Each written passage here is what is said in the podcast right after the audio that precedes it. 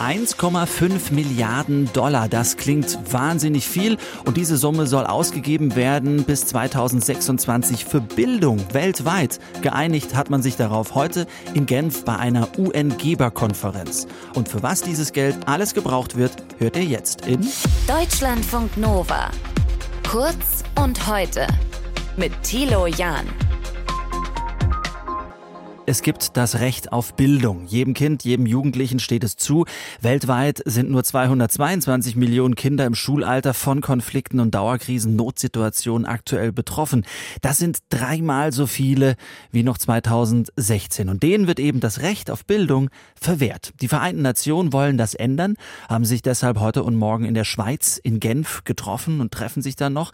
Eine sogenannte Geberkonferenz ist das. Es sollen 1,5 Milliarden Dollar gegeben werden, und zwar für Bildung weltweit. Unsere Korrespondentin Katrin Hondel verfolgt das für uns.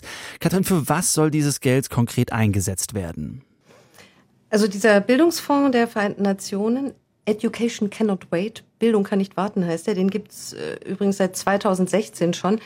Und der ist zurzeit in über 40 Ländern aktiv, die ganz besonders hart von Krisen, Katastrophen oder Kriegen getroffen sind. In Syrien, in der Ukraine, in Afghanistan, Mali, Kolumbien zum Beispiel. Und da gibt's eben überall ganz unterschiedliche lokale Projekte, die mit dem Geld unterstützt werden. Da wird zum Beispiel möglich gemacht, dass ein elfjähriger Junge mit Behinderung in Äthiopien in die Schule gehen kann, vielleicht zum ersten Mal. Oder in Afghanistan, da werden sogenannte Untergrundschulen finanziert oder auch Online-Lernprogramme speziell für Mädchen, denen die Taliban Taliban ja bekanntlich Schulbildung komplett verbieten. Also insgesamt geht es um 222 Millionen Kinder und Jugendliche, die zurzeit gar nicht oder so gut wie gar nicht in die Schule können und denen soll geholfen werden hm. mit diesem Geld. Mit 1,5 Milliarden Dollar, die investiert werden sollen bis 2026. Nur mal zur Einschätzung, das ist ja schon eine große Summe, aber wie viel kann man damit wirklich erreichen?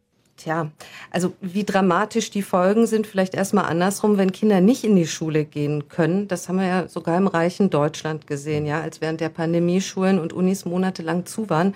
Da gab es ja einige Studien schon und man muss sich ja nur umhören, wie schlecht es vielen dagegen teilweise immer noch geht. Lernrückstände, Vereinsamung, psychische Probleme, Motivationslosigkeit, Depressionen und so weiter und so fort. All das in einem der reichsten Länder der Welt, ja. Und umso wichtiger ist es natürlich, in die Bildung zu investieren, da wo Menschen auf ganz lange Zeit durch Kriege, Extremwetter, Erdbeben in größter Not auf der Flucht sind und so weiter. Weil zum Überleben braucht es eben mehr als sauberes Wasser und Essen, das ist völlig klar, sondern auch Hoffnung. Und die soll eben erreicht werden mit diesen Projekten bei den multiplen Krisen, mit denen die Welt gerade kämpft.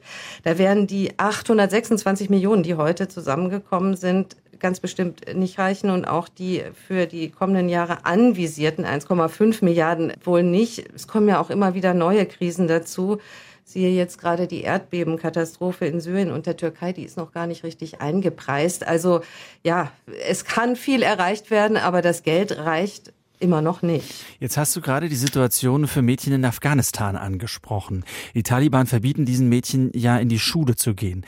Mal konkret, was kann die UN daran ändern?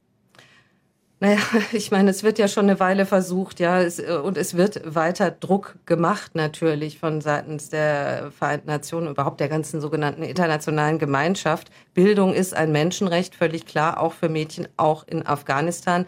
Bislang scheint die Taliban das nicht weiter zu kümmern. Umso wichtiger sind aber, denke ich, jetzt diese Projekte, die Education Cannot Wait in Afghanistan trotz allem unterstützt. Auch die Bundesregierung, die sich ja erstmal rausgezogen hatte aus der Entwicklungshilfe für Afghanistan, nachdem die äh, Taliban ja selbst in Hilfsorganisationen Frauen verbieten wollten, äh, mitzuarbeiten beziehungsweise es getan haben.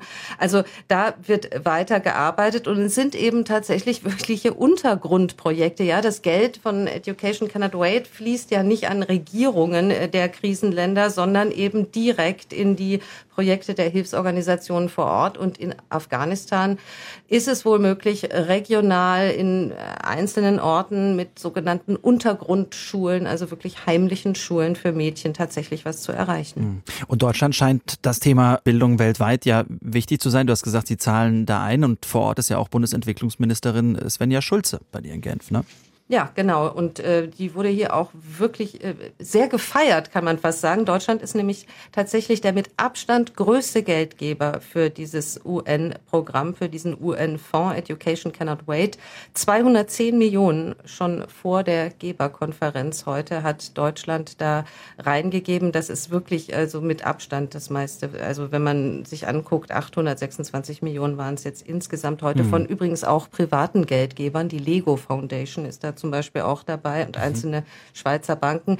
Ja, Deutschland will da äh, wohl auch weiter Vorbild sein. Äh, die Entwicklungsministerin Schulze hat hier eben auch nochmal gesagt, gute Bildung ist eine Investition in die Zukunft und für jedes Kind und eben langfristig auch überhaupt für eine, ich zitiere sie jetzt mal kurz, die Ministerin, gerechtere, stabilere und friedlichere Gesellschaft und Gesellschaften. Und das ist Deutschland wohl wichtig und da investiert Deutschland ganz schön massiv. Und das ist alles passiert heute schon auf der UN-Geberkonferenz in Genf. Morgen läuft sie noch weiter. 1,5 Milliarden Dollar sollen ausgegeben werden für die Bildung bis 2026. Eine große Summe, die heute bekannt wurde. Katrin Hondel für Deutschlandfunk Nova mit den Einzelheiten dazu.